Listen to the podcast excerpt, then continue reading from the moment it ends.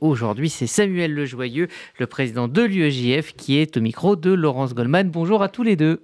Bonjour à Samuel Lejoyeux présidente de l'UEJF, l'Union des étudiants juifs de France. Bienvenue dans cette case du mercredi dans laquelle nous recevons des responsables de la communauté juive. Vous intervenez régulièrement sur RCJ pour réagir à chaud à l'actualité, mais j'ai eu envie de vous recevoir sur un temps plus long afin de mieux comprendre quels sont les enjeux et les missions d'une association telle que la vôtre dans un monde aussi complexe et tourmenté que le nôtre. Première question, Samuel Lejoyeux, lorsque l'on est jeune, étudiant et juif, est-ce que c'est pas un peu compliqué de vivre, de grandir et de se projeter dans notre France de 2023 alors tout d'abord, merci beaucoup euh, pour cette invitation. Bonjour Rudy, bonjour euh, Laurence et bonjour à tous.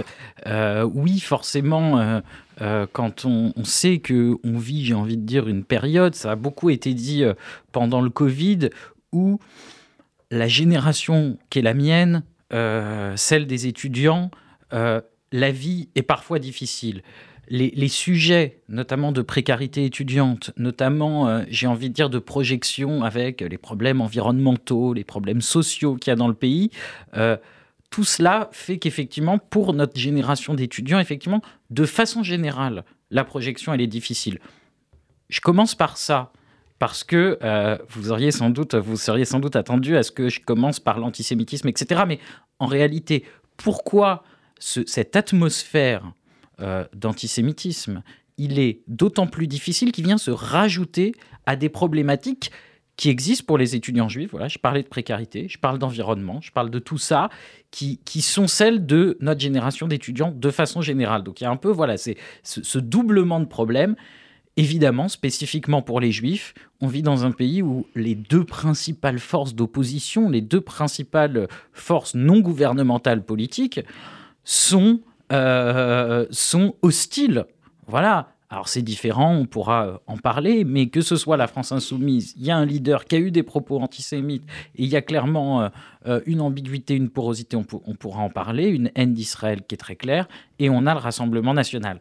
Effectivement, ça donne, une, ça donne des perspectives qui ne sont pas réjouissantes. Maintenant, il n'y a pas que ça. on voit quand même hein, que euh, voilà, les étudiants s'engagent dans des études, donc ça veut dire aussi quelque chose de la projection euh, euh, dans un pays. Il y a de l'entrepreneuriat, il y a voilà une culture juive, une envie d'engagement qu'on voit dans nos sections. Hein. Nos sections, elles se portent très bien. Il y a une envie de se rassembler, de faire des shabbats, de faire des soirées. Donc il y a quand même, j'ai envie de dire, un optimisme qui est malgré tout là. combien de membres contre l'UEJF aujourd'hui? On estime qu'il y a euh, environ 15 euh, 000 personnes, 15 000 étudiants qui viennent voilà, à euh, un événement au cours de l'année. Il y a 30 sections à travers la France. Hein.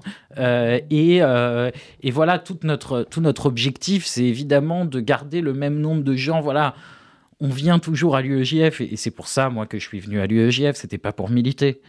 c'était pour rencontrer des juifs. Quand je suis rentré il y a quelques années à Sciences Po, il y avait peu de juifs je suis rentré pour euh, rencontrer des juifs et par le travail de formation qu'on fait, par les actions qu'on fait au quotidien, par les défis qu'on a en face de nous aussi, ben, on s'engage vers un engagement, vers du militantisme juif et antiraciste.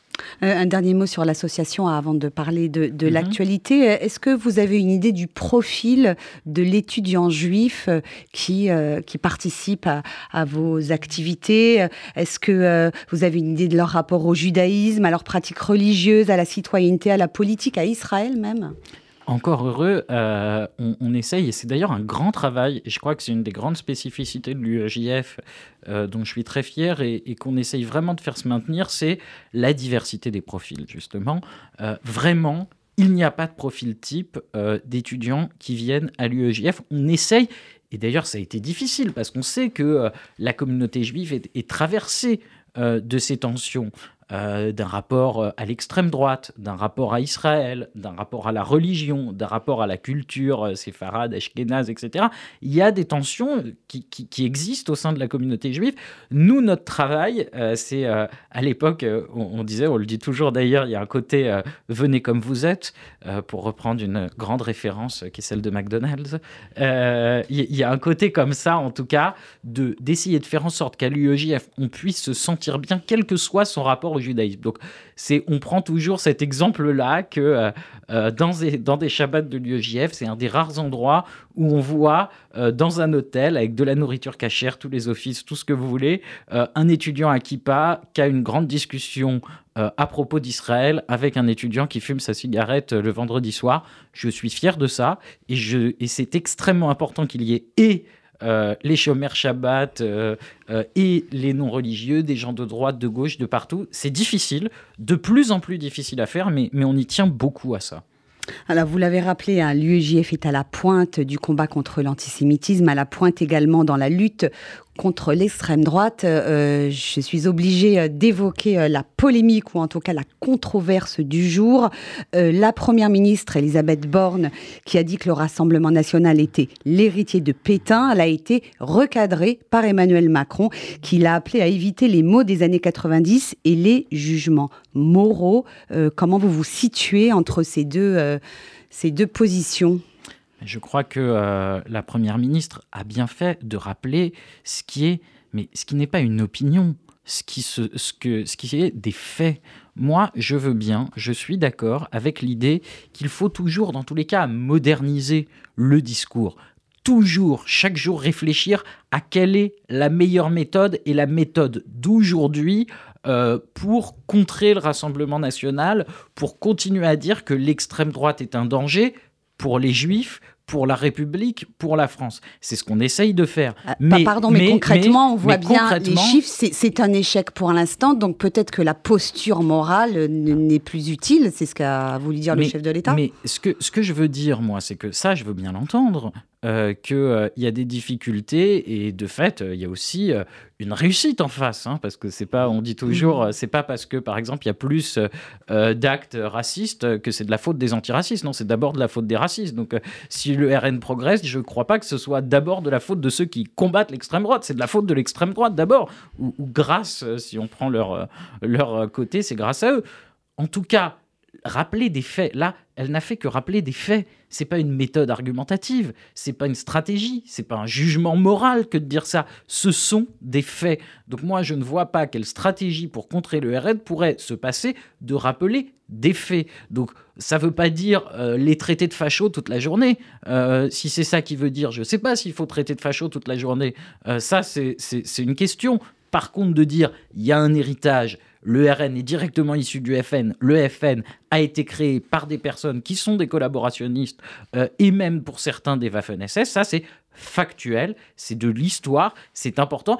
Et le RN veut s'en détacher, mais euh, pour autant, bah, c'est leur histoire. S'ils voulaient se détacher vraiment de cet héritage-là, ils n'auraient pas continué, ils ne se seraient pas appelés Rassemblement national, ils auraient dit on dissout tout, on fait autre chose avec d'autres personnes, mais ce sont les mêmes personnes, les mêmes militants, la même idéologie, le même cadre organisationnel, ça n'a fait que changer de nom. Donc je ne vois pas pourquoi on ferait ce cadeau-là au Rassemblement national que de les aider à se couper de cet héritage qu'ils veulent faire par pure stratégie politique. Est-ce que vous estimez que par ces propos, Emmanuel Macron participe quelque part à la dédiabolisation, à la banalisation euh, euh, de Marine Le Pen et de son parti? Je ne sais pas, encore une fois, euh, je, crois que c'est tout participe aujourd'hui, malheureusement, à la banalisation, euh, à la banalisation de l'extrême droite et du Rassemblement national. Effectivement, je ne vois pas pourquoi Emmanuel Macron leur fait un tel cadeau. Euh, maintenant, malheureusement, il y, a quand même une pluralité de phénomènes. Euh, qui participent à la, banalisation, du Rassemblement national. Et encore une fois, et ça, c'est ça, moi, que je voudrais dire, parce que c'est ça qu'il y a au fond dans cette déclaration, ce serait que c'est de la faute de ceux qui dénoncent le Rassemblement national. Effectivement, nous, à l'UEJF, on est sur le terrain tous les jours pour, enfin tous les jours, de façon régulière, pour dénoncer le Rassemblement national, pour faire de la pédagogie auprès des étudiants, parce qu'il y a un vrai sujet dans les facs aussi euh, sur cette question-là, euh, pour dénoncer le danger de l'extrême droite. Mais c'est pas de notre faute, c'est pas de la faute de ces gens-là si l'extrême droite progresse. C'est au contraire de la faute de la France insoumise, où on a l'impression que chaque jour ils disent euh, une nouvelle absurdité pour tout d'un coup euh, faire par comparaison passer le Rassemblement national pour des gens fréquentables. C'est de la faute effectivement de toutes les personnes qui se disent il hmm, faudrait peut-être leur parler quand même au cas où ils seront au pouvoir demain.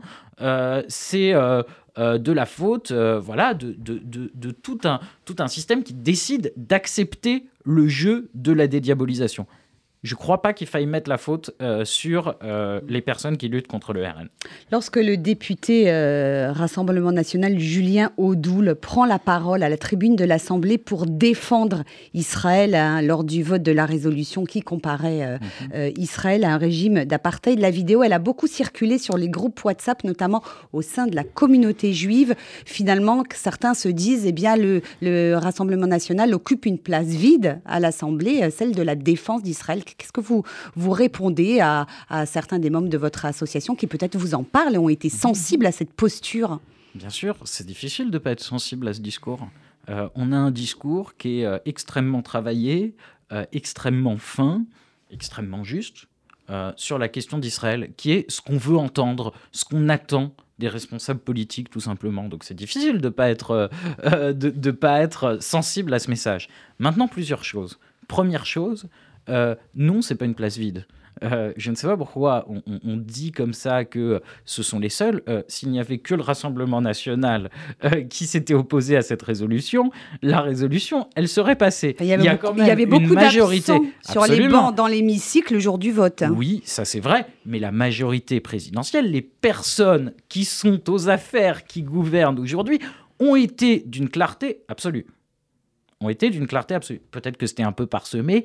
Il y a eu, on a entendu parler dans les médias d'une personne, d'une députée euh, de la majorité présidentielle qui avait quelques doutes, mais sinon, ça a été euh, très franc. C'est cette même majorité qui a quand même euh, proposé et fait voter la résolution IHRA.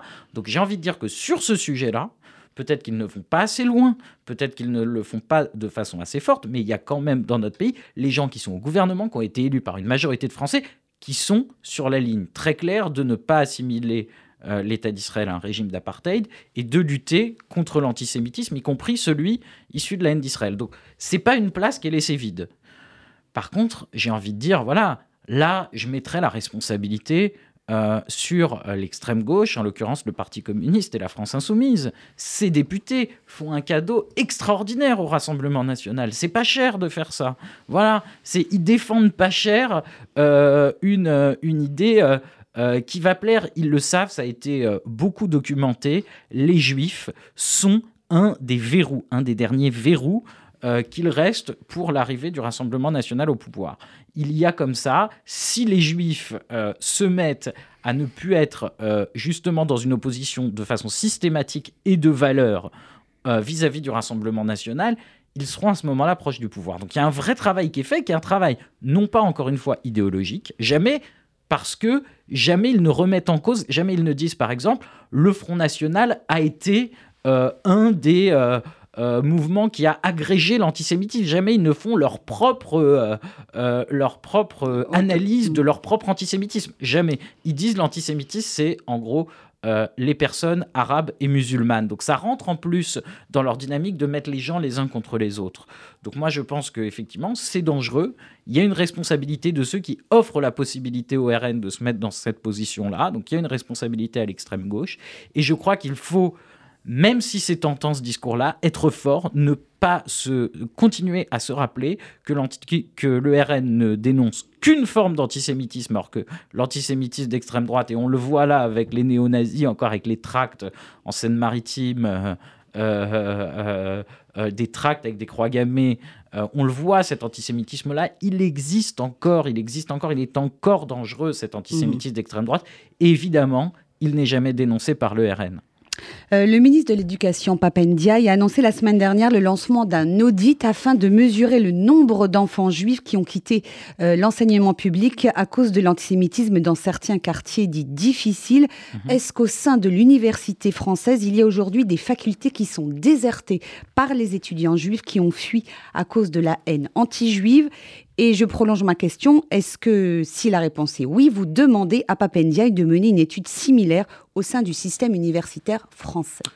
J'ai envie de dire que dans les universités, on est à un stade euh, un peu avant. Euh, tout d'abord, sur cette question-là, euh, je rappelle donc que ça avait été une promesse euh, lors du dîner du CRIF de 2019, il Mm. me semble, d'Emmanuel Macron. On était à la suite de cela allé faire des rendez-vous à l'époque avec Jean-Michel Blanquer, avec Gabriel Attal aussi, l'UEJF, avec ma prédécesseur Noémie Madar. On avait beaucoup travaillé sur ce, ce sujet-là qui a été quand même gentiment enterré. Là, parce qu'il y a eu des polémiques autour du Conseil des sages de la laïcité, euh, euh, etc. Alors on nous le ressort. Très bien, soit. J'attends de voir. J'attends de la voir, cette étude, cette enquête, euh, qui a déjà été mise sous le tapis une première fois.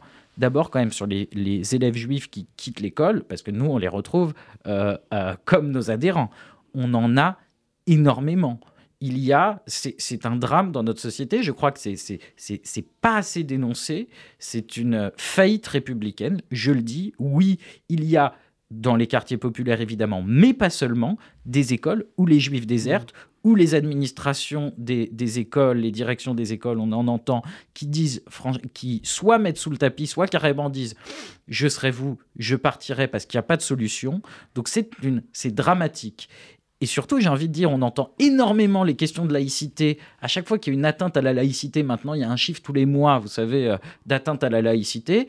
C'est très bien de lutter contre les atteintes à la laïcité à l'école, mais la laïcité, elle n'a pas de bras et de jambes comme les élèves juifs. Alors, juste, euh, Voilà. on arrive Donc, au terme. un drame. Donc, et quelle est la situation, du coup, dans les universités, très rapidement Dans les universités, de façon très rapide, j'ai envie de dire que le sentiment d'insécurité monte. Les, les, les étudiants commencent à choisir leur fac aussi euh, vis-à-vis de ça. Donc je crois que là, on est à un stade euh, moins avancé et il faut prendre le problème tout de suite des différentes formes d'antisémitisme à la fac.